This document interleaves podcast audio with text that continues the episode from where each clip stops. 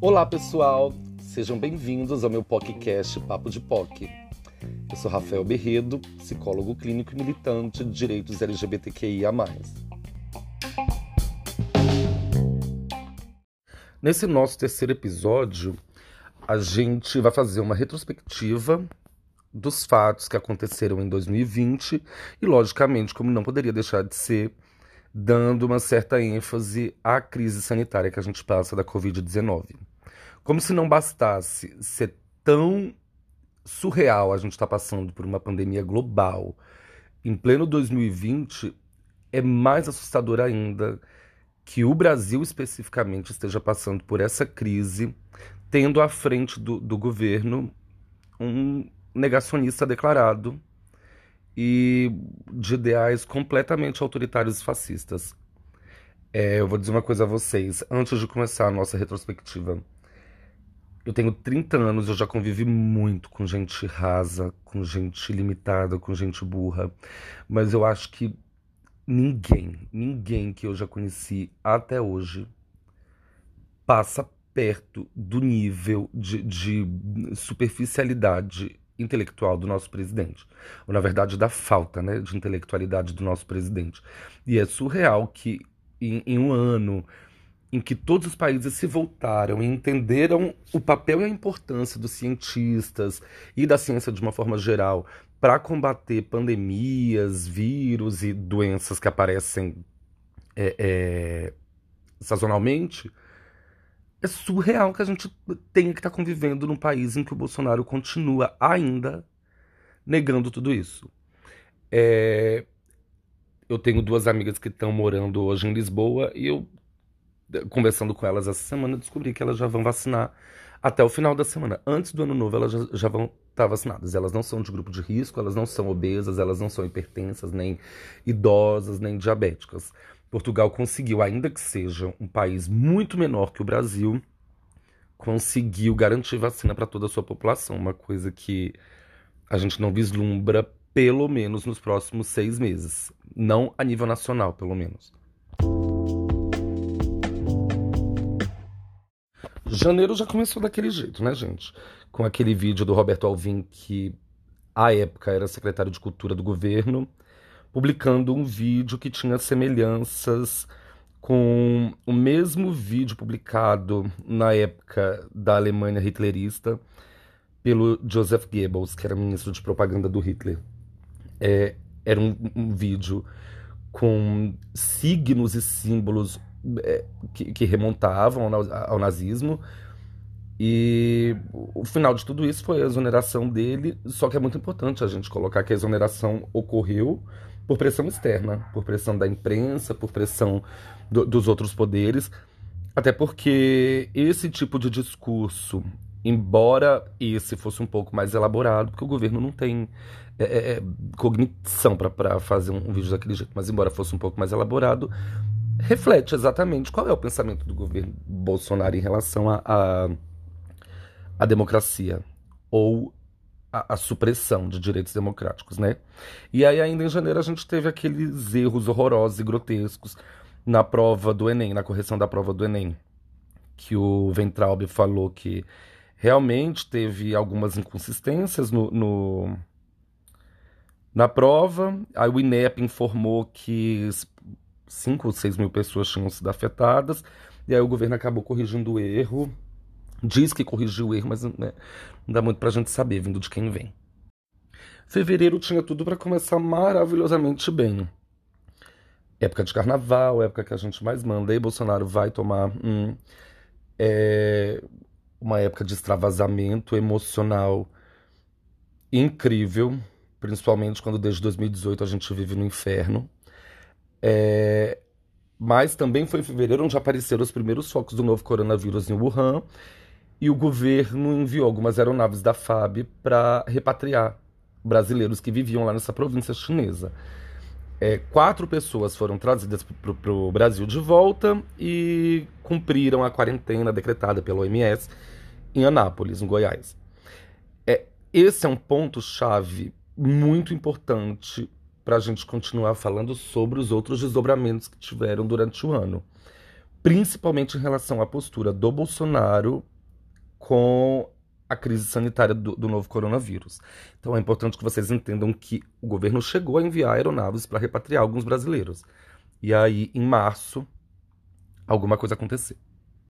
Ainda em fevereiro, a gente viu todo aquele frisson que ocorreu por conta das declarações do Bolsonaro em relação a garimpo em terras indígenas. Ele assinou um, uma PL que, e mandou para o Congresso, uma PL que o Congresso, inclusive, rejeitou, não avançou lá dentro, mas a intenção do Bolsonaro basicamente era regulamentar agricultura, turismo, mineração e geração de energia elétrica em terras indígenas. Como eu disse, não avançou por conta de, de é, é, das declarações dele, o Brasil acabar sofrendo é, muitas críticas a nível mundial, ele assinou um decreto que ele transferiu o Conselho da Amazônia, que nem funcionava, e que era do Ministério do Meio Ambiente, mandou para a mão do Mourão. Mourão virou presidente do, do, Conselho da Amazônia, e o Conselho da Amazônia, inclusive, tem sido um dos maiores embates entre o presidente e o vice-presidente. Os governadores que, principalmente os governadores dos estados que, que possuem muitas reservas indígenas, como os governadores do, do Mato Grosso, é, Amazônia, Pará, todos foram excluídos desse grupo. Essa mudança do Bolsonaro tentou amenizar esse tanto de crítica que vinha do, do, do exterior para cá, dos outros países para cá, mas acabou que, que o tiro saiu pela culatra, porque quando ele tirou os governadores, acabou criando um tipo de tensão dentro do país.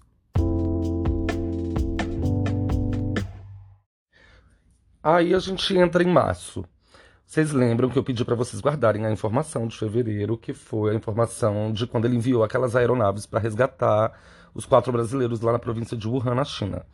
Pois bem, em março ele viaja para os Estados Unidos, ele se encontra com Trump e aí diz que tinha uma pequena crise provocada pela, pela doença, pela pandemia.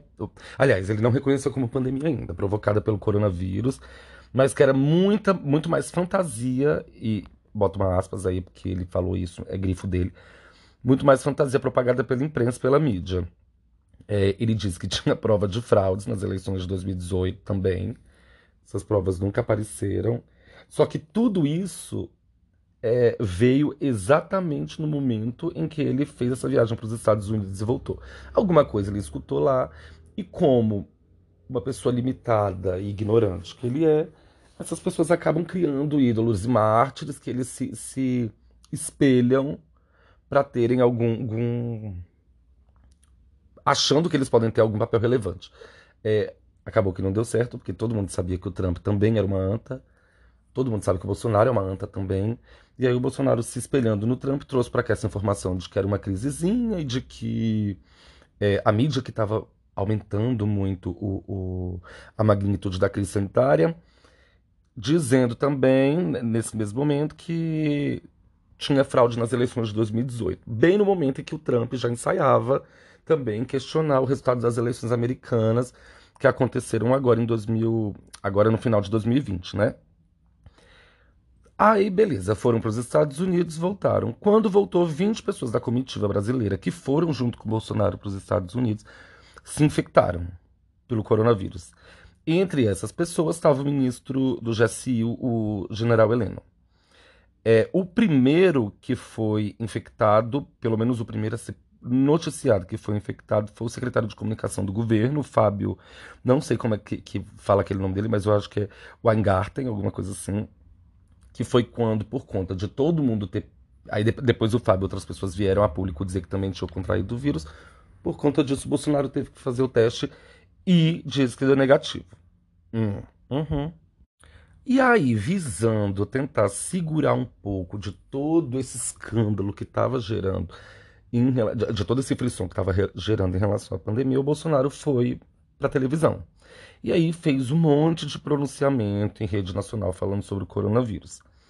É, disse uma das coisas que ele falou é que não havia motivo para pânico, mesmo que a pandemia se agravasse ele disse, né, aí nessa mesma época, tiveram algumas manifestações antidemocráticas e inconstitucionais, é bom falar, pedindo fechamento do STF, fechamento do Congresso, provocando aglomerações enormes e o Bolsonaro participou dessas manifestações, inclusive não usando máscara. Esse momento foi um momento chave para se agravar a crise internacional que o Brasil começaria a ter que enfrentar por conta da postura da ANTA em relação ao novo coronavírus. Aí, com todo o, o, o, o que isso rolou, foi quando, no segundo pronunciamento do Bolsonaro, ele chamou a gripe de gripezinha. E aí ele começou a atacar os, os governadores, os prefeitos que estavam aderindo à quarentena forçada. Eu acho, eu não me lembro, gente, mas eu acho que não, não houve nenhum estado brasileiro que decretou lockdown, lockdown mesmo. Mas ele começou a criticar esses é, é, prefeitos e governadores por essas medidas de distanciamento e, e começou a gritar na, na TV aberta para que o país voltasse à normalidade. Qual normalidade é essa? Eu não sei realmente, também não, não, não... Até porque até hoje a gente não está vivendo uma normalidade no país e pedindo esse fim de confinamento em massa. É, outra coisa que ele falou aquela coisa ridícula estapafúrdia, que se ele tivesse Covid, ele seria cometido por uma leve gripezinha, porque ele tinha histórico de atleta. É de rir. Basta ver na época das eleições, enquanto ele e o Dória ainda estavam de romance, aquela flexão pavorosa que eu, que sou a pessoa mais sedentária que vocês vão conhecer na vida de vocês, faço melhor. Beleza, por conta disso, por conta da, da das indicações para distanciamento e tudo mais, as reuniões começaram a ser, as reuniões governamentais, principalmente essas em que o presidente participa com os outros governadores, passaram a ser por videoconferência. E aí, numa dessas é, reuniões, ele e o Dória começaram a discutir. Na verdade, não era com todos os governadores, eu acho que era só com, com os governadores do Sudeste. Ele e o Dória começaram a discutir. O Dória disse que lamentava pela fala do Bolsonaro, que era uma fala infeliz. Nanana. E o Bolsonaro. Aí ah, foi a hora que o Bolsonaro partiu para o ataque. E falou que o Dória já estava em campanha presidencial antecipada para 2022. Bem, lá na frente a gente vai entender um pouquinho melhor disso. Mas eu, sendo governador e querendo virar presidente da República, não faria diferente do Dória. E aí entrou abril. Para mim, abril foi talvez o mês chave desse ano de 2020, principalmente para o governo Bolsonaro. É, o governo sofrendo pressão tanto do Congresso quanto dos governadores, dos prefeitos, da, da mídia, da imprensa, resolveu enviar para o Congresso Nacional a criação do auxílio emergencial. Inicialmente, o governo queria que o auxílio emergencial fosse de 200 reais, o que acabou não acontecendo. O Congresso, é, humanamente, aumentou o valor do auxílio para três, inicialmente três parcelas de 600 reais. É, foi nesse mês também que a gente teve que ver aquela cena pior do que o Bolsonaro fazendo flexão foi a Regina Duarte sendo empossada na Secretaria de Cultura do governo depois que o Nazistinha saiu. Mas o que pegou foi o discurso. Maravilhoso. Parecia que a gente estava numa sessão de stand-up comedy. E ela realmente é, entendeu que, que stand-up comedy é, é é da pasta dela também, de cultura, né? Foi quando ela falou do peido, do. Como é que é? Da farinha no pum do palhaço. É, caipirinha, caipirinha, gente. Ai, eu amo esse governo, porque a despeito de ser uma desgraça, pelo menos a gente ri. É, preste atenção nisso, porque é, a gente está em abril, Regina Duarte foi postada, mas já saiu em maio. É, nesse mês também foi um mês que a gente sofreu algumas retaliações via Twitter da China, porque o Ventralb resolveu ir para o Twitter dizer que a China poderia se beneficiar, de propósito, inclusive, dessa crise do coronavírus. É, por conta disso, ele se tornou alvo de inquérito também porque fez algumas declarações atacando o Supremo por conta daquela reunião antiga lá, sabe? Uma das coisas que vazou daquela reunião foi que ele atacava o Supremo e assim, umas coisas horrorosas. Que aí, inclusive, hoje a gente ficou sabendo que saiu na mídia que o Bolsonaro. O Guedes parece que falou isso, se eu não me engano. Se eu não me engano, deu uma entrevista dizendo que o Bolsonaro é, exonerou o Ventralbe e mandou para os Estados Unidos porque já tinha um pedido de impeachment pronto para ser aceito e o Congresso acataria o pedido de impeachment dele. E aí a forma dele não permitir que esse impeachment passasse foi ceder ao Congresso, principalmente ao Maia, que é inimigo declarado do Ventralb, e resolveu exonerar o, o ministro da Deseducação. É, também em abril foi quando o STF, a pedido do PDT, que havia uma, uma medida provisória para concentrar no governo federal é, o controle sobre as normas da pandemia. E aí o PDT entrou com, com uma ação pedindo que isso fosse descentralizado e os municípios e os estados pudessem determinar as regras de isolamento, quarentena, uh, enfim, restrição de circulação em razão da pandemia. O que o STF ainda bem acabou acatando, né?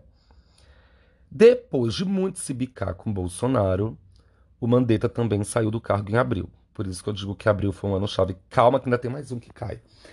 É... Mandetta saiu do cargo depois de ser desautorizado inúmeras vezes pelo Bolsonaro, onde o Mandetta era um, um ministro que tentava man manter o mínimo de coerência, até porque era médico e o Bolsonaro é, não acredita muito na ciência, a gente já sabe, né? E aí, por conta disso, acabaram rompendo essa parceria no Ministério da Saúde. É, no lugar dele entrou o Nelson Tais. É, e aí o Bolsonaro foi para a mídia e disse que tinha sido um divórcio consensual. Quando, há duas semanas atrás, a gente soube, pelo próprio Mandetta dando uma entrevista, de que além de não ter sido consensual, a gente só teve certeza de que o Bolsonaro é uma anta completa. O Mandetta precisou explicar para o Bolsonaro como funcionava, como era o funcionamento de transmissão viral do novo coronavírus, de que era. E aí, palavras do Mandetta. Era um bichinho que, quando a gente falava ou espirrava, saía da nossa boca e a pessoa inspirava esse bichinho. Por isso a necessidade de as pessoas estarem mantendo distanciamento e usando máscara. E aí eu pergunto a vocês: até hoje eu não consegui entender como a gente conseguiu colocar na presidência uma pessoa que não sabe como se faz uma transmissão viral de doença. Ou pelo menos uma pessoa que está no Congresso Nacional há 28 anos, tratando inclusive de matérias ligadas à saúde. Enfim, né? Beleza, quando o Mandetta saiu, veio mais paulada no Bolsonaro de todos os lados. Até porque, num governo de tanta gente incompetente, o Mandetta parece que era o único que queria que estava fazendo o que o cargo dele é, liturgicamente pedia. Né? O que um, ministro, da, um ministro da Saúde faz, basicamente, é, além de, de ditar diretrizes do, do Ministério, num momento de pandemia, é lidar com a pandemia da forma mais é, cientificista possível. E aí, com a demissão dele, acabou que Bolsonaro sofreu novas críticas. Nessa de ele sofrer novas críticas, um jornalista perguntou sobre o número de mortes do coronavírus para ele, é, que até então era 2.500 óbitos na, na, nessa época, e citando também a saída do Mandetta, o Bolsonaro falou que não era coveiro. É, um desrespeito enorme às famílias que perderam seus entes e mostrando uma falta de empatia imensa com, com, com um país que está indo ladeira abaixo não só por conta da crise, mas que teve a crise econômica agravada por conta da crise sanitária. E aí vem a parte do ano que eu mais amei: o Moro pedindo demissão. eu adorei. Como o diretor-geral da PF, o Valeixo, é, surpreendeu o Moro pedindo demissão, ele deixou o Ministério da Justiça no mesmo dia. Ele afirmou que o Bolsonaro estava querendo interferir politicamente lá na PF porque ele queria dados e ele queria saber informações privilegiadas sobre as investigações, sobre algumas investigações que estavam correndo no STF, principalmente sobre o Flávio, o 01, o bandido da Copenhagen.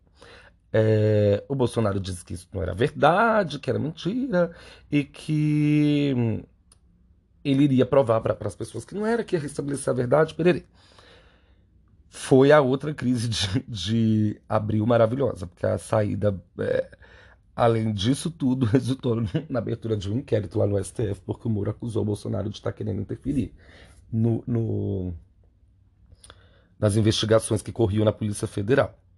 Aí o Bolsonaro vai escolher para o Ministério da Justiça o André Mendonça e colocou na direção-geral da PF no lugar do Valeixo o Ramagem, Isso tudo gerou uma crítica gigantesca por conta daquilo que o Moro havia dito, que ele estava querendo interferir politicamente na, na, nas investigações que estavam rolando na Polícia Federal. E o Ramagem era muito próximo do Bolsonaro e dos filhos dele. É um delegado da PF, é, antigo, de carreira, mas que é muito próximo do Bolsonaro, da família Bolsonaro inteira. O, o Alexandre de Moraes, que é um dos ministros do STF, suspendeu a nomeação do Ramagem por indício de desvio de finalidade. Isso é uma coisa lógica de ter acontecido, gente. Por muito menos o Lula não pode assumir a Casa Civil. Né? O presidente disse que não ia engolir isso aí, e aí colocou o Rolando de Souza lá na frente da PF, que se eu não me engano deve estar até hoje. Beleza, por conta disso, o... sobre o fato do Brasil ter passado a China, e isso tudo ainda em abril, do Brasil ter passado a China nos números de morte por conta do coronavírus, ele virou para o jornalista e falou: E daí? Eu lamento, você quer que eu faça o quê? Faltou o meu anjo no final, que era para ser mais debochada. Mas como não dá para esperar muito dele, é, o e daí já diz muito, né? Aí entra maio. Também um mês não tão bombástico quanto abril, mas que não ficou para menos.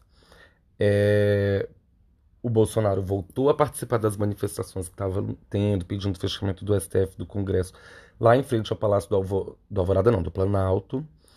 E diz que já tinha rezado muito para Jesus, para isso é sério, gente. Não é da minha cabeça, não.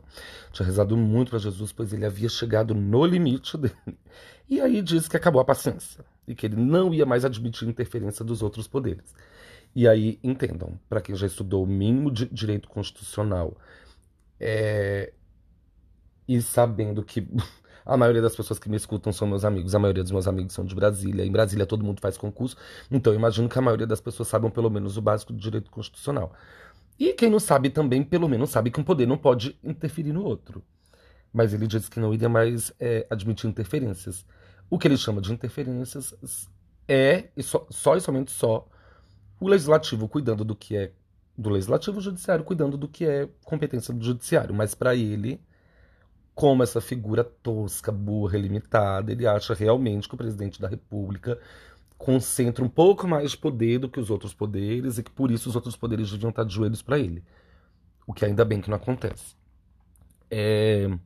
E aí, vendo toda a base dele cair, minguar e a popularidade dele. Aliás, a popularidade dele é até uma coisa importante de se falar, porque por mais que a gente diga que ele perde popularidade, ele tem uma base bem sólida, né? Mas as pessoas já não acreditam tanto naquele tanto de besteira que, que, que esse homem fala. E aí, ele que se elegeu com tantas críticas ao Centrão, se aliou. Isso tudo em maio. Ao Centrão, e como todos os outros presidentes já faziam, porque isso é inclusive bem comum num presidencialismo de coalizão, onde você coaliza com outros partidos e em troca você distribui cargos, o Bolsonaro que se elegeu com esse discurso, falando que era contra isso, o que é uma coisa completamente normal, mas falando que era contra isso, acabou trocando cargos por apoio político. Ele indicou o Ciro Nogueira, que era um, um senador. Era não, é porque não morreu. Do PP e o Arthur Lira, que é um deputado, pro Departamento de Obras, eu acho. Quase certeza, foi pro Departamento de Obras. O Lira hoje é um dos candidatos a presidente da Câmara, no lugar do Rodrigo Maia. E é o candidato que, inclusive, conta com o apoio do governo. Para vocês verem como esse troca-troca de cargo aí acabou fazendo é, é, é, uma aliança até bem forte com o Centrão e o Bolsonaro, ou pelo menos com uma figura típica do Centrão, que é o Arthur Lira, de Alagoas, né? É... Nesse mesmo mês, o Luiz Eduardo Ramos, que era da Secretaria de Governo, e o Heleno, que é do JACI, do Gabinete de Segurança Institucional, e o Braga Neto, que é o da Casa Civil, que entrou no lugar do Onyx Lorenzoni quando o Bolsonaro tentou abaixar um pouquinho a bola do Onyx e mandou ele lá para o Ministério da Cidadania, prestaram depoimento naquele inquérito que apurava essa interferência do Bolsonaro, que o Moro tinha indicado, que o Bolsonaro estava querendo intervir na Polícia Federal. O Bolsonaro continuou negando até então que, que queria intervir no órgão. Essa é outra informação importante que vocês têm que, que guardar para vocês entenderem uma outra fala do Bolsonaro que vai vir a posteriori. No meio de toda essa bomba, o Teixe que tinha entrado no, no. Teixe, não sei se vocês lembram, aquele que entrou no lugar do Mandetta, que parece o tropeço da família Adams. Que inclusive saiu foto dele esses dias, ele tá um gato. Quero saber quem foi o, o, o pitangui dele é, pediu demissão também porque não aceitava os, os cortes que o Bolsonaro dava é, contra as diretrizes do Ministério da Saúde, principalmente aí em relação ao Teixe, foi muito especificamente em relação ao uso da cloroquina. Ele era contra o Bolsonaro, ficou, inclusive fez o exército produzir horrores de cloroquina que ninguém sabe onde a gente vai colocar, que é um remédio que até hoje não tem eficácia alguma comprovada no combate à Covid-19. Surreal, mas é, é, é, o que a gente tem à frente do Planalto, é isso. Em maio continua, vem aquela reunião loucona que teve com, com os ministros dele, que o, o participou Guedes, Damares, e aí foi um Deus nos acuda. O Bolsonaro falou que jamais entregar o celular dele em caso de determinação judicial, porque o Celso de Mello tinha indicado isso. Tinha, parece que, enviado para a PGR, para a Advocacia Geral. Não, para a PGR, nesse caso é para a PGR, né? Enviou para a PGR pedido de apreensão da família dele. Ele falou que, em hipótese alguma, ele teria. E aí veio o Heleno, que é geralmente aquele que vem à frente do, do, do do Bolsonaro para tentar conter o tanto de, de verborragia tosca que ele fala. E aí o Heleno disse que caso isso acontecesse, teria consequências imprevisíveis para a estabilidade do país. É um, um, um, uma ameaça de golpe, quase, né? E de golpe a gente sabe que eles entendem até bem. É, o Celso de Mello autorizou a divulgação desse vídeo que era isso tudo estava acontecendo nessa reunião. E aí o Celso de Mello foi e autorizou que esse vídeo dessa reunião fosse divulgado. O Bolsonaro disse que ia sim intervir nos nessa reunião, né? Disse que ia sim intervir nesse, no, nos ministérios, reclamou que não recebia informação nenhuma da Polícia Federal, das Forças Armadas, da BIM, disse até que a BIM dele funcionava muito melhor do que a BIM mesmo, do que a Agência Brasileira de Inteligência, é, e disse que ele não ia esperar que abre aspas, são palavras dele também, que eu fude, que fudessem a família dele inteira para trocar segurança, chefe de segurança, ministro, nem nada. Ou seja, basicamente ele estava dizendo, claramente, aliás, basicamente não, claramente ele estava dizendo a demissão do Moro. Tirou o Moro para as investigações não chegarem quem? No Flávio, né? É... E aí veio também ele criticando aquelas operações do inquérito das fake news que estava sendo levado à frente pelo Alexandre de Moraes lá no STF. Disse que era uma coisa muito grave isso, que eram ordens absurdas essas do Alexandre. Foi aquela, inclusive foi esse inquérito que prendeu aqueles blogueiros ligados ao Carlos Bolsonaro, que estavam divulgando eh, fake news e ameaçando o ministro do Supremo. Não sei se vocês lembram, mas vai chegar isso lá. Mais para frente eu vou falar disso, porque foi um pouco nos meses mais para frente. É, e o Bolsonaro pegou e disse que essas ordens absurdas não devem ser cumpridas. Não sei se foi nessas palavras que ele falou. Eu escrevi aqui, mas não, não, não botei aspas, então não sei se, se é ipsilíteres, né? É, e que ele teria de botar um limite. Entendam, Bolsonaro estava dizendo que ele teria que botar um limite em um ministro do Supremo. Aí entra Júnior. Em julho foi quando, em junho ainda foi quando a Polícia Federal mandou abrir mais um inquérito para apurar o vazamento de uns dados pessoais do Bolsonaro. É, eu não sei se teve filhos dele, mas devem ter vazado também dos filhos dele. Eu sei que teve ministro, teve gente deles ali. E quem vazou isso foi a galera do Anonymous. Não sei a quantas anda isso, realmente tentei procurar, mas eu acho que é um tipo de inquérito que está correndo em segredo de justiça, então não consigo dizer é, a quantas anda. Ainda em junho, o Brasil estava ainda, mas também já, com 30 mil mortos por conta do Covid. E aí o Bolsonaro disse para umas pessoas que estavam na frente do Palácio do Planalto que ele lamentava essas mortes, mas que morrer era o destino de todo mundo. Ai, eu ia falar uma coisa sobre o Adélio, mas deixa. É... Aí foi quando, ainda em junho, o Bolsonaro foi. Gente, isso também é ótimo, porque eu amo aquele ministro. Ai, qual é o nome? Aquele que era. Ó, oh, o astronauta lá. Parece o bobo da corte, do, do ele a Damares, eu não sei o que é pior. É... E aí, em junho, o Bolsonaro foi e desmembrou as pastas de Ciência, Tecnologia, Inovações e Comunicações, que era uma pasta só, e recriou o Ministério das Comunicações. Aí, a partir de então, ele passou a ter 23 pastas. Na campanha, ele disse que ele ia governar com 15, não sei se vocês lembram. É... O presidente colocou lá, eu não lembro. Eu sei que era um, um candidato do PSD, de Natal. Enfim, não vou lembrar o nome. Sei que quem é o ministro de lá é um candidato do PSB lá do Rio Grande do Norte, mas não sei qual é o nome dele. Aí, é, por conta daquilo lá que o Heleno tinha dito, que eu acabei de falar para vocês, que geraria crises. É, que poderia gerar uma crise imensa no governo, fazendo uma ameaça aos outros poderes. Se o, o, o celular do Bolsonaro fosse confiscado, aí o Fux, eu acho que foi o Fux, veio e concedeu uma liminar. Gente, olha aonde a gente chegou. O ministro do Supremo precisa conceder uma liminar dizendo que as Forças Armadas não podem atuar como poder moderador. Para quem não não sei se vocês lembram quando é que a gente teve poder moderador. Foi no Brasil Império. e o poder moderador a gente sabe como é que funcionava, né? As Forças Armadas que ainda são aquelas é, é, tão tristes ainda por conta do fim da ditadura, que foi quando eles deixaram de ter participação ativa nas decisões de Estado e viraram esse bracinho lá do, do, do governo federal, eu acho que eles nunca é, é aceitaram o fato de que eles não atua mais como uma força decisiva no país. E assim tem que ser, graças a Deus, né? É, basta a gente pegar como exemplo os países que têm é, é representantes das Forças Armadas à frente. Aí a gente vê a, a, a desgraça aqui.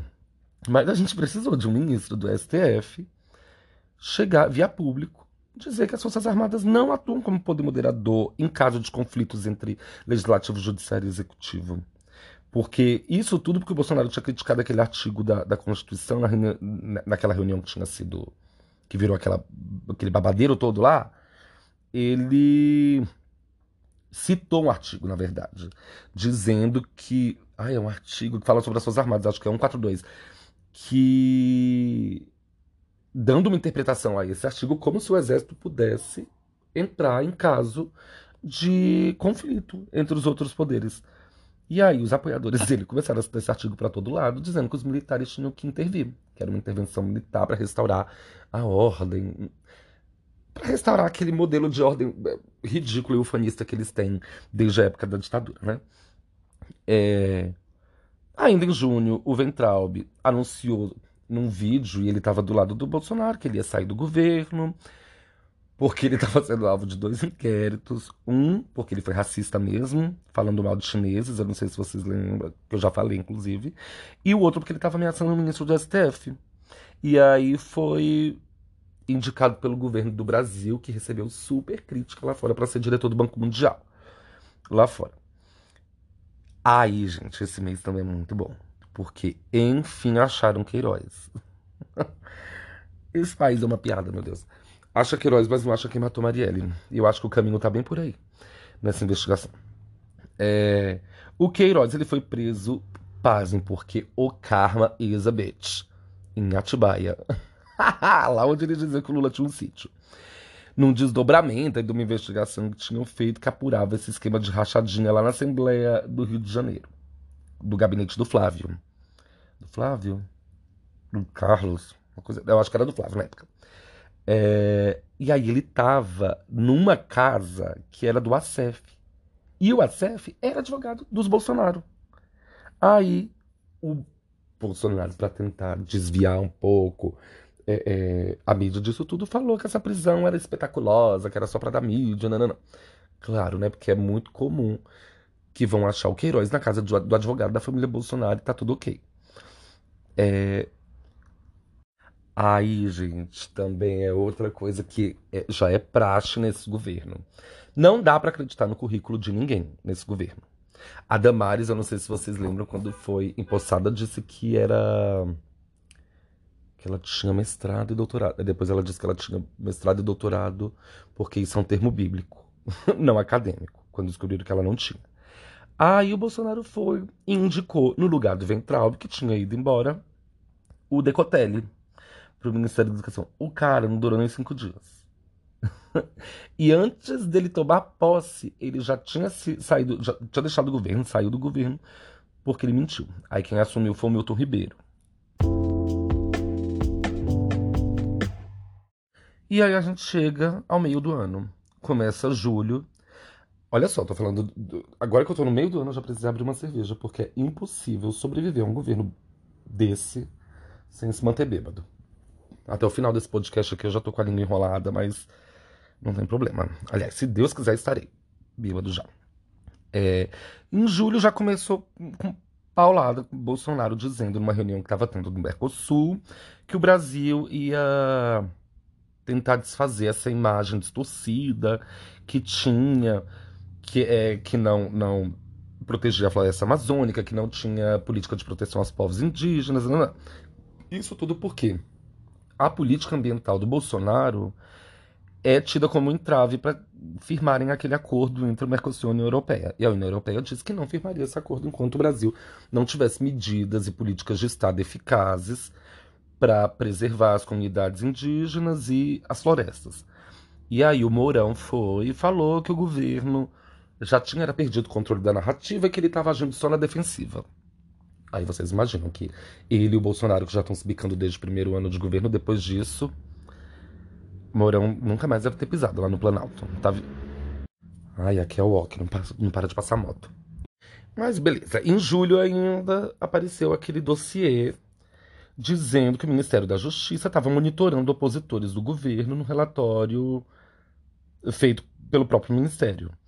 O STF mandou o Ministério suspender esse dossiê, e aí o governo, de, contra, falando que o, o STF estava dizendo, disse que não tinha nada de monitoramento, que esse dossiê era só para prevenir práticas ilícitas desses servidores que eram de áreas-chave para o governo de segurança e que eram identificados como membros do movimento antifascismo. Em julho ainda foi quando Bolsonaro pegou e disse que tinha contraído Covid, que tinha tido febre de 38 graus e que sentiu mal-estar no corpo, que estava meio cansado, mas que ele estava ótimo porque ele tinha tomado cloroquina, mesmo sem a menor comprovação científica, inclusive sendo alvo de críticas por cientistas do mundo inteiro sobre isso. Tudo isso é bom a gente recordar que começou depois daquela reunião que ele teve em fevereiro, no, no final de fevereiro, início de março, lá com Trump. E aí que ele voltou para cá dizendo que era uma gripezinha, que essa pandemia não era de nada. Eu espero que o mesmo peso que essa pandemia teve para não reeleger o Trump também seja um peso aqui, para não reeleger essa anta. E para terminar, em julho, veio aquela reforma tributária do Guedes. Enviou para o Congresso uma parte pequena da reforma tributária, mas que nesse primeiro momento só ia tratar de unificar o PiscoFins que são aqueles tributos de consumo, né?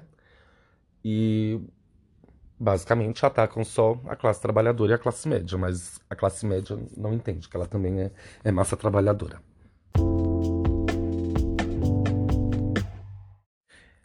Veio agosto, a gente chega a 100 mil mortos da pandemia. Aí o Bolsonaro disse que infelizmente isso acontecia mesmo, mas que a gente tinha que tocar a vida. Porque ele falou que o fato do Brasil já estar tá se aproximando desse, desse, desses 100 mil era um fato lamentável, que ele lamentava todas as mortes e tudo mais, mas que a gente tinha que tocar a vida e buscar um jeito de, de se safar desse problema. Isso foi ele que falou, gente. Bota aspas aí também, porque não sou eu que tô falando. Foi ele que falou, ou seja, foda-se os mortos. O importante é a economia estar tá avançando.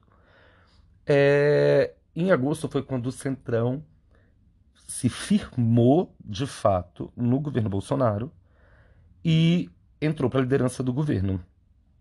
O Bolsonaro, então, tirou o Vitor Hugo, que era do PSL de Tocantins, ou é de Goiás, não, não lembro agora, e colocou o Ricardo Barros. O Ricardo Barros, para quem não lembra, é o antigo ministro da Saúde do Temer. Tá tudo em casa, né?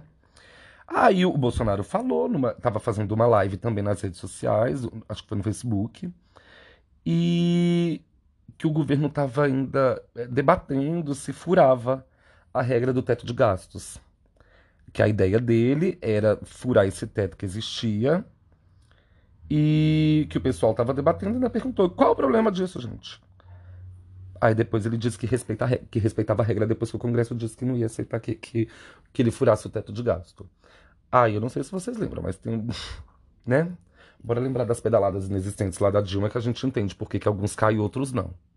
Ainda em agosto, veio aquele caso emblemático de 2020, que para mim foi uma das coisas mais horríveis que eu já vi esse governo nojento fazendo, abjeto, falando que quando o jornalista perguntou sobre os cheques de 89 mil reais que tinham sido depositados na conta da Michelle e daquelas movimentações milionárias na empresa do Flávio Bolsonaro que não condiziam com o tamanho da empresa, o Bolsonaro virou para o jornalista e falou que a vontade dele era de encher a boca dele de porrada. Olha o nível de quem a gente colocou lá. Diante de tudo isso, gente, a gente ainda estava no meio de 2020. O Bolsonaro atingiu a melhor avaliação dele do mandato. A Datafolha divulgou uma pesquisa e disse que ele tinha 37% de ótimo bom, 27% de regular e 34% de ruim péssimo. É, antes, a aprovação estava sendo na, na, na, faixa de 32%, ou seja, ele cresceu 5 pontos percentuais fora da margem de erro. Isso é surreal. Isso só mostra uma coisa: as pessoas também são. É, é, a palavra não é maquiavélica, as pessoas também são, são sádicas. Elas também gostam de ver o, o, o, o outro se fudendo, porque só o que explica esse cara ainda ter 37% em julho, no auge da pandemia, o Brasil com 100 mil mortos e uma aprovação altíssima dessa. Altíssima, assim, para um governo completamente incompetente como é o do Bolsonaro. Depois que veio essa, essa pesquisa, o Bolsonaro divulgou que estava fazendo aquele programa social de, de moradia chamado Casa Verde Amarela. Ele, na verdade, ele não divulgou, ele já tinha divulgado, ele criou uma MP, acho que foi uma medida provisória, para criar esse, esse programa social de habitação, que era para substituir o Minha Casa Minha Vida de 2009. 9? Foi, né? Do Lula. É, do Lula, mas que foi aumentada imensamente no governo da Dilma. É bom a gente lembrar disso. Foi criado no Lula, mas quem deu ênfase ao Minha Casa Minha Vida mesmo foi a Dilma. E ainda assim a gente vê tanta gente do ramo da construção civil atacando o governo dela ainda hoje. Atacando naquela época, daquela forma, mas ainda hoje atacando. É... Ainda em agosto, foi quando, para terminar agosto, foi bem no finalzinho, o governo mudou, olha isso, gente, as regras. E ele começou a obrigar os médicos, isso foi uma por meio do Ministério da Saúde, logicamente, a avisar a polícia sobre pedido de aborto por estupro. Ou seja, é uma coisa que já era garantida por lei até então deveria ser policialmente monitorada. Isso é um absurdo. Como que uma mulher, depois de passar por uma violência gigante, como é um caso de estupro, e ela que já tem esse direito assegurado pela Constituição de abortar uma criança fruta de estupro, ainda tem que, que abrir isso para a polícia. Isso é absurdo. E aí foi quando veio toda aquela polêmica do caso da menina de 10 anos que tinha engravidado, não sei se vocês lembram, depois que ela tinha sido estuprada por um tio de 33 anos lá em São Mateus, no, no Espírito Santo. E ainda assim ele mudou essas regras. Assim. É foda, gente. Eu não sei nem o que dizer.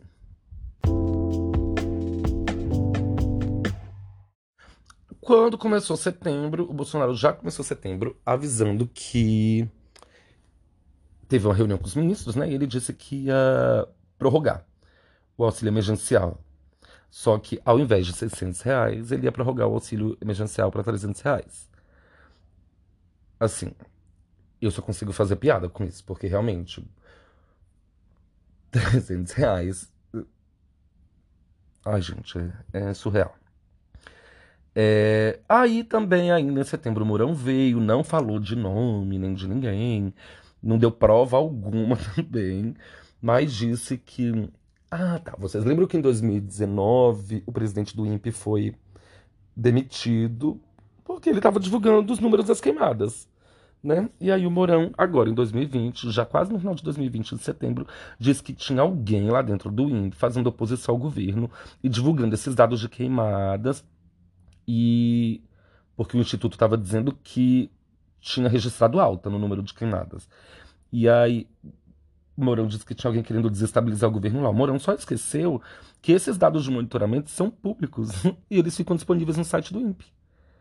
Então, mais uma vez, o governo queria melar a transparência e é, é, subverter esses números para a opinião pública mudar, é, é, principalmente a opinião internacional mudar em relação às políticas do governo em relação à política ambiental. Enfim, depois de três meses, quase quatro meses que a gente estava sem ministro da Saúde no meio de uma pandemia, ele efetivou o Pazuello no cargo, porque até então ele estava como ministro da Saúde interino, né? Três, três, quatro meses, não, quatro, quase cinco, eu acho, meses.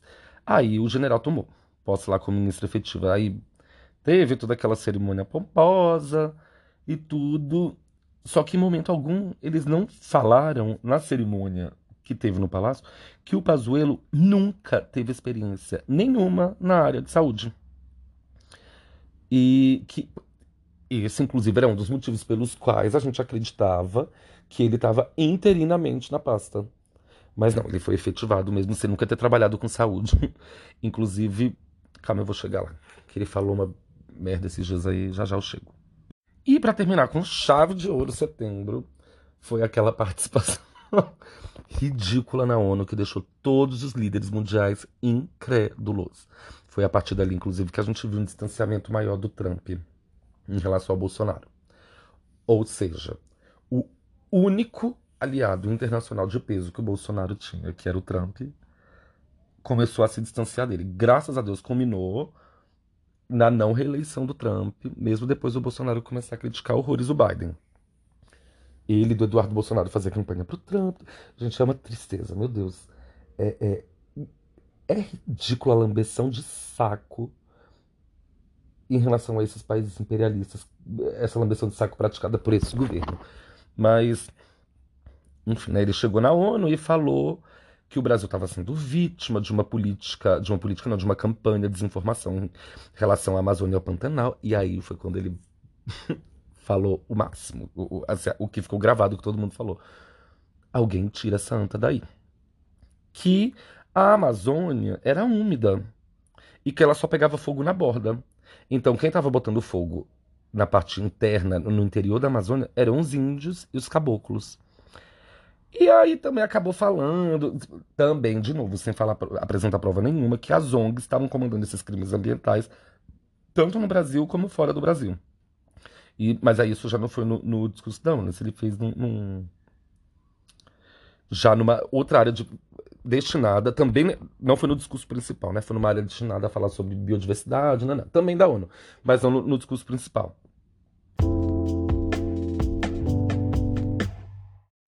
Outubro começou com ele indicando o primeiro ministro que ele vai indicar nesse mandato dele lá do Supremo. Ele colocou o Celso de Mello pediu para se aposentar um pouquinho antes da hora, mas, mas de toda forma se aposentaria no governo dele, então ele teria esse poder de indicar indicou o Cássio Nunes Marx, né?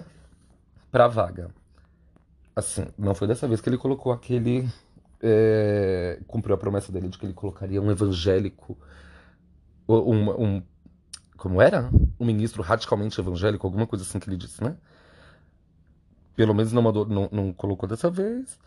E é, falou que a próxima ele vai colocar. Diz que a próxima indicação disso vai ser pro Supremo vai ser um pastor evangélico.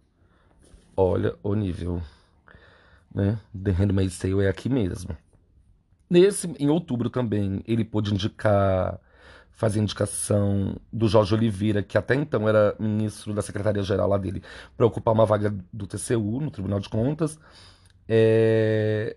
Aí passou pelo Senado também, após, depois que ele foi sabatinado lá pelo, pelos, pelos senadores. É... Aí, em outubro, ele continuou batendo na tecla, dizendo que a pandemia estava sendo superestimada, superdimensionada, sendo que em outubro a gente já estava com 150 mil mortos. Né? Ele falou numa reunião que ele teve com os empresários que o problema foi, foi esse, é porque superdimensionaram a crise, o que acabou fechando postos de trabalho e fechando várias empresas. Ou seja, mais uma vez, foda-se quem morreu, né? Aí, não bastando o Bolsonaro ter ido lá na ONU e falar daquele tanto de asneira em setembro, falar daquele tanto de merda que ele, que ele falou lá da floresta úmida, vem a Tereza Cristina, que é da bancada do boi, todo mundo sabe, agropecuarista, não, não, não, e falou que o bombeiro do Pantanal é o boi. Que se a gente colocasse mais boi, mais pasto no Pantanal, a gente evitaria algumas queimadas, porque, segundo ela, é o boi que come o capim seco que é inflamável, né? Que pega fogo. E previne o alastramento do fogo. Gente, não sai uma coisa que preste do povo desse governo. Ainda em outubro veio o, o, o Sérgio Camargo, presidente da, da, Palmares, mudou, olha isso, esse foi um do, eu acho que o maior absurdo desse ano, dizendo que, que mudou, na verdade, a, a, as regras de publicação e seleção dos nomes das biografias dos negros que eram homenageados lá pelo no site do, do, da Fundação Palmares. E acabou tirando nomes que são unanimidades no país. Tirou Gilberto Gil, é, tirou Elza Soares, e a, a, desculpa que ele usou é que essa lista, a partir de agora, começaria a, a ter só homenagens póstumas. Ou seja, para estar no Palmares tem que ter morrido. Até porque a visão do governo, é, de certa forma, é essa, né? Preto que presta preto morto. Basta ver a incitação ao ódio nas forças policiais que o governo tem feito para matar preto e pobre periférico. E como já é de praxe, como ele no, no, no, já é cultura do governo Bolsonaro não se dá bem com nenhum ministro da Saúde, vem ele mais uma vez e desautoriza o Pazuello, dizendo que o Brasil não ia comprar nenhuma vacina da China, é, daquela Sinovac, com Butantan de São Paulo, porque, é, primeiro, que vinha da China, segundo, logicamente, para a gente que está vendo o que está acontecendo entre ele e o Dória, era meio que ratificar o, o, o, a posição do Dória, dizer que o Dória acertou quando fez a parceria da Sinovac com o Instituto Butantan, né? Aí o Pazuello, depois de uma transmissão ao vivo, disse: é, Uai, gente, é simples assim. Tem quem mande, tem quem obedeça. Ele manda, eu obedeço. É isso. Beleza, tá chegando o final do ano, a gente continua em outubro, veio aquele decreto do Guedes. É... Não, aquele decreto do Bolsonaro pedindo para o Guedes realizar alguns estudos para a privatização das UBS, das Unidades Básicas de Saúde, como uma tentativa de desmonte do SUS, dentro de uma parceria de, de, de um programa de parcerias, aliás, de investimento, um PPI, lá da presidência, né, da República. Aí teve toda uma repercussão negativa, porque, pelo amor de Deus, é, é, é, surreal que alguém queira fazer o desmonte do SUS descarado, principalmente nas unidades básicas, que é quem atende ao povo pobre, do interior, periférico e tudo teve toda uma repercussão negativa e o Bolsonaro revogou o decreto. Mas a gente não pode esquecer que isso tudo também pode ter sido uma cortina de fumaça por conta do, de as investigações em relação ao Flávio Bolsonaro terem avançado e começarem a dar muita mídia. Aí ele vai, faz isso, o povo para de dar mídia para as investigações lá daquele das movimentações financeiras na empresa do Flávio e passa a falar sobre a privatização das UBS.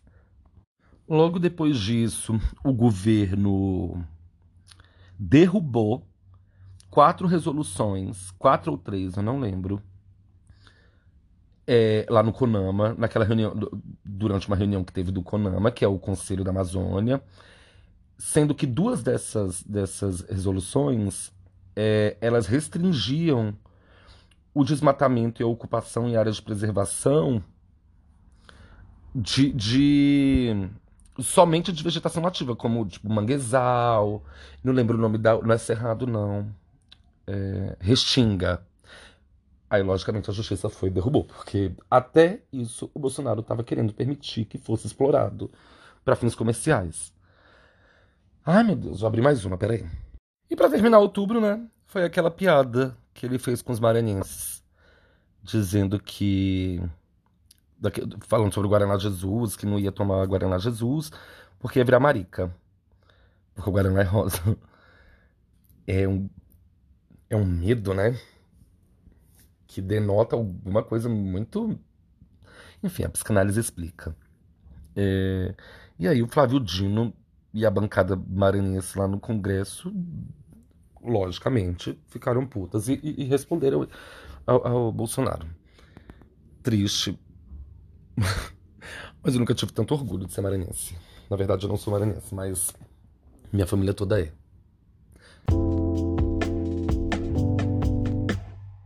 Novembro começa também daquele jeito, porque ele sendo essa pessoa burra, limitada, rasa, é, se prende nas pseudo-vitórias. Na cabeça dele são vitórias, né?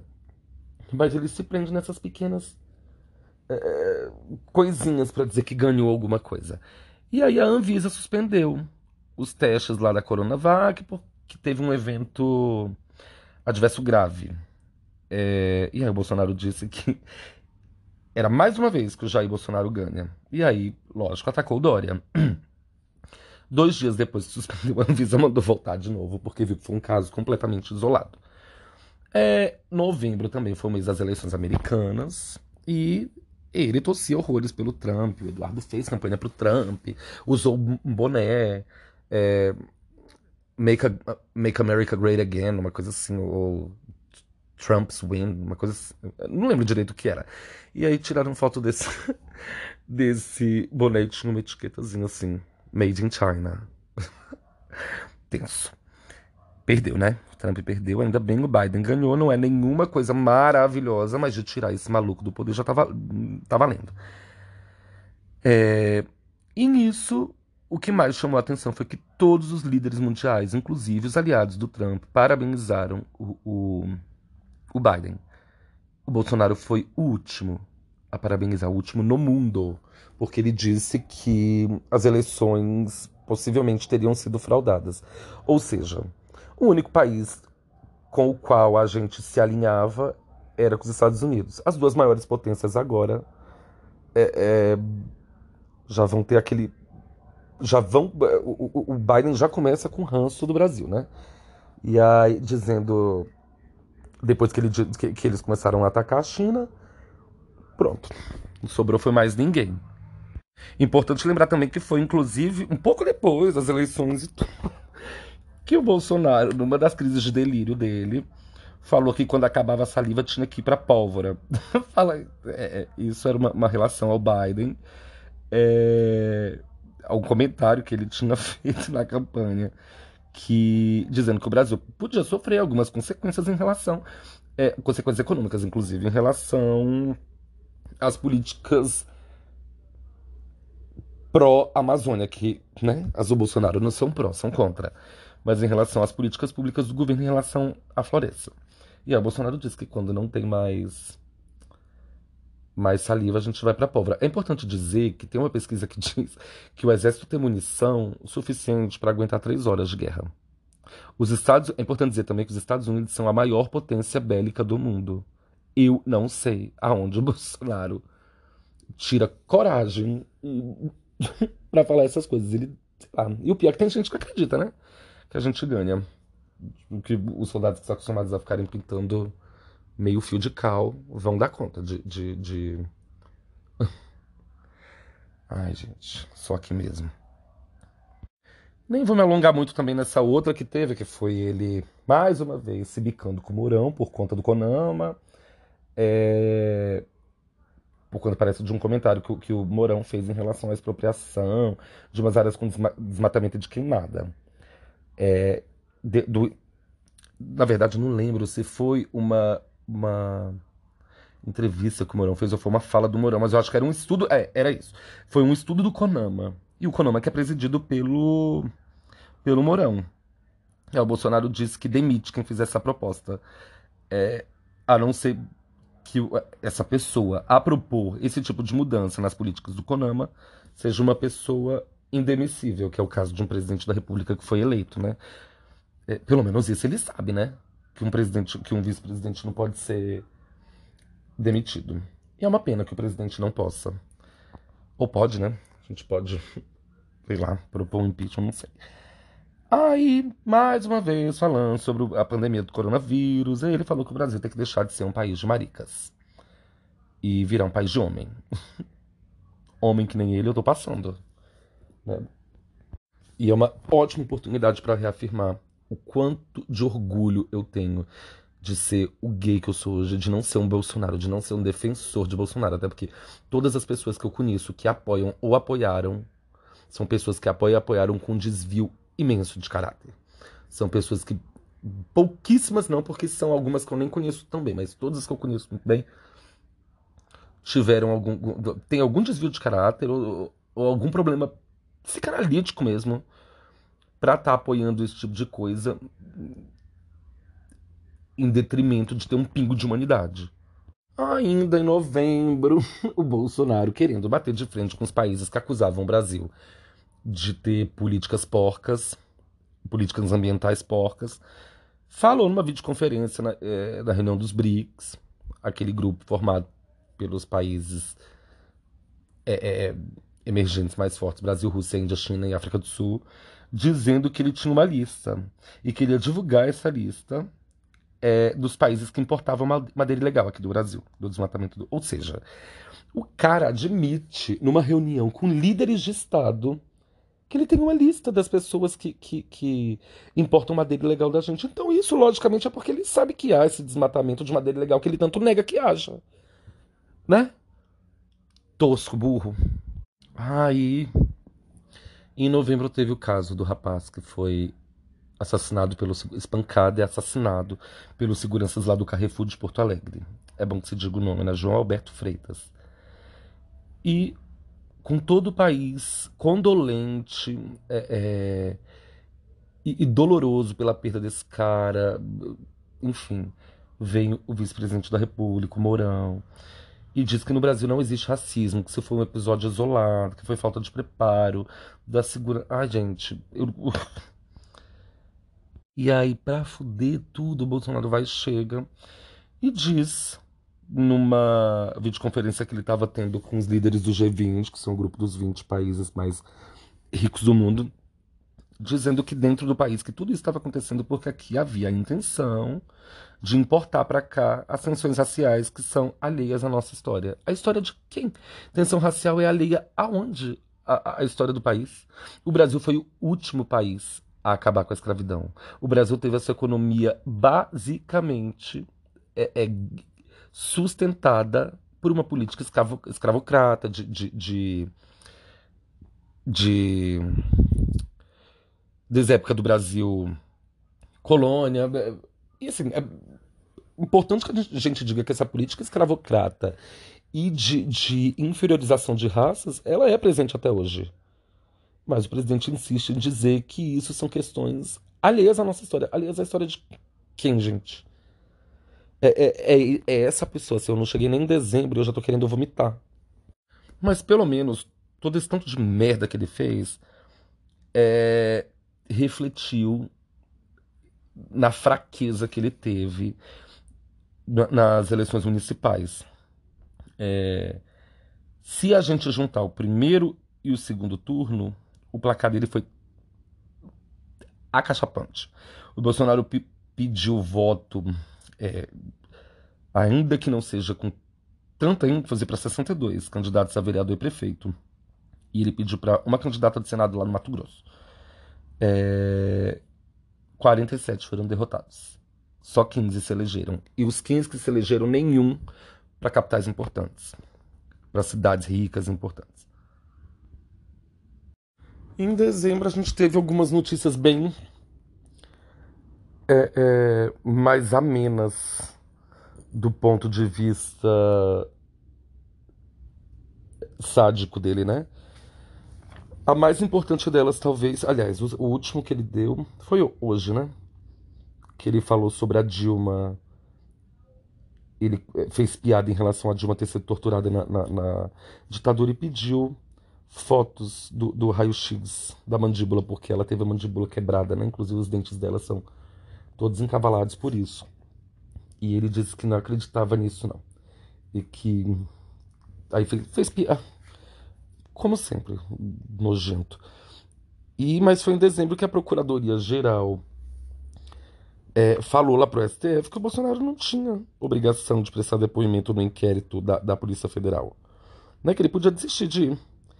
E aí o Alexandre de Moraes enviou esse pedido da PGR para o STF, para o plenário, e a, Advocacia Geral da União informou para o STF a desistência do Bolsonaro de prestar depoimento e pediu para concluir esse inquérito. O STF só virou e disse que o Bolsonaro não pode desistir, que a decisão sobre a forma cabe só ao plenário do Supremo, não a ele. Mais uma derrota contra ele, mais uma derrota contra ele, principalmente numa queda de braço contra os ministros do, do Supremo Tribunal Federal. Teve também essa que eu falei para vocês da Dilma, que foi uma coisa horrível. Horrível, uma coisa que ele não entende que um presidente é eleito para governar para todos e que não, não deve existir inimigos políticos, deve existir opositores. Mas ninguém é inimigo de ninguém, inclusive o pilar básico de, de, de uma democracia, que, né? que se chame democracia, é que haja divergências de ideias, que essas ideias consigam divergir democraticamente. Parece que ele não entende isso. Para não terminar de toda forma ruim, pelo menos começou a era de Aquário, né? E aí aquilo, gente. Entramos na era de Aquário, até Júpiter se alinhou com Saturno. Mas só Bolsonaro mesmo que não se alinha com ciência, não se alinha com coerência e não se alinha com decência. Qualquer lugar sério, os absurdos praticados por esse imbecil já tinham derrubado qualquer pessoa. Mas é isso. Talvez o Brasil não seja um lugar sério. Basta só a gente. Resta agora a gente saber, né? E a cloroquina que foi comprada pelo exército? Vai dar no quê? Quem vai pagar?